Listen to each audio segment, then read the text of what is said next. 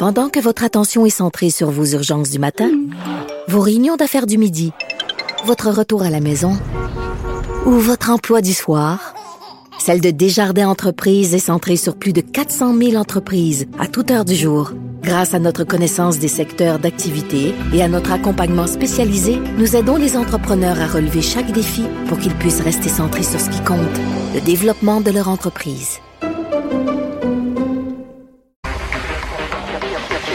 Cube Radio. En direct à LCN. Notre collègue Mario Dumont. Bonsoir, Mario. Bonjour. Premier euh, débat dans cette course à la direction du Parti conservateur et on va revoir la séquence Mario ensemble. Déjà, le ton était donné dès le début. Messieurs Charret et Poiliev n'ont même pas voulu se serrer la main avant le débat. Pour deux personnes qui aspirent à devenir premier ministre du Canada, Mario, est-ce que c'est acceptable? Ben, en fait, c'est surtout que ça traduit un parti. C'est une très, très mauvaise soirée pour le Parti conservateur du Canada. Je dirais épouvantable. Mm. Euh, bon, ça, je pense que c'est un exemple, mais les attaques entre les deux sont tellement dur que ça paraît irréconciliable. Et c'est des choses qu'on n'a jamais vues. Tu sais, généralement, un débat entre candidats à la chefferie. Ben, on, va se pogner là, sur des sujets où on n'est pas d'accord, c'est normal. Il y, a une confrontation, mais on dit à la fin, mettons, on va dire, ben, mettons, on est tous péquistes, ou on est tous libéraux, ou on est tous conservateurs. on va, avoir une espèce de cri de ralliement, dire, ben, on a des opinions différentes, on veut tous être chefs, mais on est tous dans la même grande famille. Là, c'est même pas ça. Pierre Poliev, il dit Jean Charest, c'est pas un conservateur, c'est un libéral. Les gens qui pensent comme lui, puis les gens qui sont avec lui, qui, qui s'en aillent avec Trudeau, qui s'en aillent... On n'a jamais vu ça, là. On n'a jamais vu de, de, dire Non, non, on n'est pas tous dans la même famille. Il y a une gang, là. Allez-vous-en dans un autre parti. Euh, ça fait pas un parti qui pense prendre le pouvoir ou qui veut prendre le pouvoir. Euh, Jean Charest a eu son meilleur moment quand il s'est essuyé les pieds sur le Québec, sur la loi 21, sur la laïcité. Euh, les attaques de Poiliev ont été dures envers Charest, des accusations. Donc, euh, tout ça. Et tout ça sur fond, quand on regarde les sujets le plus discutés de loin, Oublie ça, là, Tu penses que le remplacement de Justin Trudeau, l'alternative conservatrice, c'est de mhm. parler de Poutine, de l'armée canadienne, du rôle en Ukraine, euh, de l'état de l'économie, du pouvoir d'achat des gens, euh, de, la violence par arme à feu dans les grandes villes, l'équilibre entre un pays producteur de pétrole et l'environnement. Tous ces sujets, moi, qui me paraissent, c'est ça qu'on veut entendre. Non, non, non, non, non, non, rien de ça, là. Le gros problème au Canada. Pour la suite des débats. Non, non, le gros problème au Canada, c'est le vaccin. vaccine, vaccine, vaccine, vaccine. Écoute bien, là. Calmez-vous, là. C'est comme c'est juste des gens en réaction aux mesures sanitaires. En fait, on avait vraiment l'impression de gens obsédés d'aller chercher ce fameux le 4 à 5% des votes de Maxime Bernier. On a l'impression que pour le Parti conservateur, c'est plus l'ensemble de l'électorat, c'est plus la classe moyenne des gens qui travaillent fort, qui veulent en avoir pour leur argent en tant que payeurs d'impôts. C'est d'aller chercher le 4-5% de gens qui ont haï les mesures sanitaires pendant la pandémie, puis que Maxime Bernier est allé chercher, puis ils veulent aller chercher eux autres. Le reste, moi, sincèrement, j'ai trouvé que c'était une soirée. Été une très bonne soirée hier pour le Bloc québécois, pour les libéraux et pour Maxime Bernier. Pour le Parti conservateur, ça a été terrible. Euh, taux de chômage, Mario, qui a atteint au Québec un creux historique. D'ailleurs, c'est le plus bas au pays. C'est pas nécessairement une bonne nouvelle en ce moment. Ben, c'est incroyable parce que tu sais on a passé nos vies. Moi, je suis le taux de chômage, je sais pas, ça doit faire 35 ans. Puis euh, j'ai étudié en économie. Le taux de chômage, c'est une variable qu'on avait toujours à l'esprit, puis toujours dans l'idée que eh ben, le chômage, faut qu'il baisse. Quand on annonce aux nouvelles une baisse du taux de chômage, c'est une bonne nouvelle. Faut, c'est pas compliqué. Il faut que les gens travaillent, gagnent leur pain, apportent des revenus, mm-hmm. payent leurs impôts, pour payer des dépenses publiques. C'est le travail, c'est la base. Mais là, on arrive dans un monde depuis quelques mois où le taux de chômage est tellement bas que ce qu'on y voit, c'est davantage la, pénurie de main-d'œuvre, la difficulté pour l'économie de trouver du personnel pour combler les postes qui s'aggrave. C'est ça qu'on c'est ça qu'on commence à voir. Marc, il y a un fond de bonne nouvelle là-dedans. Les gens ont du travail, les gens travaillent. Ça fait longtemps qu'on n'a pas vu ça, le chômage nettement plus bas au Québec que dans le reste du Canada. On peut pas voir ça comme tout noir. C'est pas une mauvaise nouvelle. Je veux dire, et des gens qui, souvenons-nous des époques où le chômage était à 10-12% Les gens qui ont pas de travail, c'est très dur. Puis, on a tous à l'esprit des histoires. Les usines ferment, les gens perdent leur emploi, euh, sont obligés de gruger dans leurs économies qu'ils avaient prévues pour leur retraite, pour survivre, faire vivre leur famille pendant quelques mois ou quelques années. On n'a plus ça, on a très peu ça.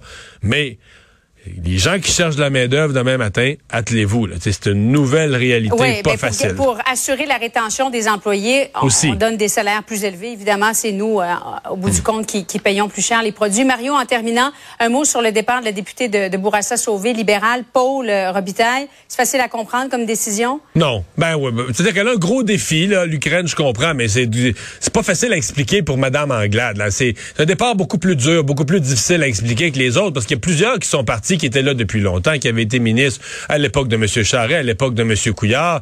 Donc on se dit, bon, ils sont rendus peut-être à une étape de leur vie, là, de, de, de, de, de, soit de prendre leur retraite, d'aller faire autre chose. Mais Madame Robitaille, c'était une vedette, là, avec Marois Risky, avec Enrico Ciccone. C'était un peu les, les nouveaux visages, le renouvellement du parti de la dernière élection. Tu sais, elle avait juste un mandat de fait. Alors son départ, à mon avis, fait, fait plus mal. là.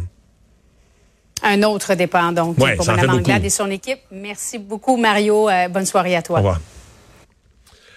Oh ben ça, tu nous parles de l'histoire d'un yacht euh, en Italie. Est-ce que c'est euh, un yacht de, de, de, de milliardaires russes? euh, Ben, c'est une histoire un peu particulière parce que, tu sais, Mario, tu, tu te bâtis un yacht à 866 millions de dollars canadiens. J'ai fait la conversion 636 millions d'euros.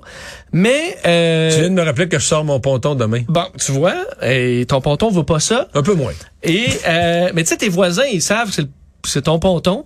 Là, tu Je pense que je sais pas si ce yacht-là, d'après moi, il ferait, il ferait déborder notre lac. Oui, c'est fort possible. Un- écoute, c'est un yacht de 140 mètres, s'appelle le Sherazade, euh, deux plateformes pour hélicoptères, une piscine, cinéma, une batterie anti-drone qui a été construit en Allemagne et qui est euh, depuis 2020 dans, en cale sèche en Italie, en Toscane, pour être meublé et tout ça.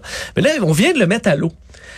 Euh, et on semble vouloir peut-être l'enlever de là pour éviter des sanctions envers les euh, ce que ce que possèdent les oligarques russes. Le problème, c'est que là c'est un yacht à 866 millions, presque un milliard, mais on sait pas c'est à qui.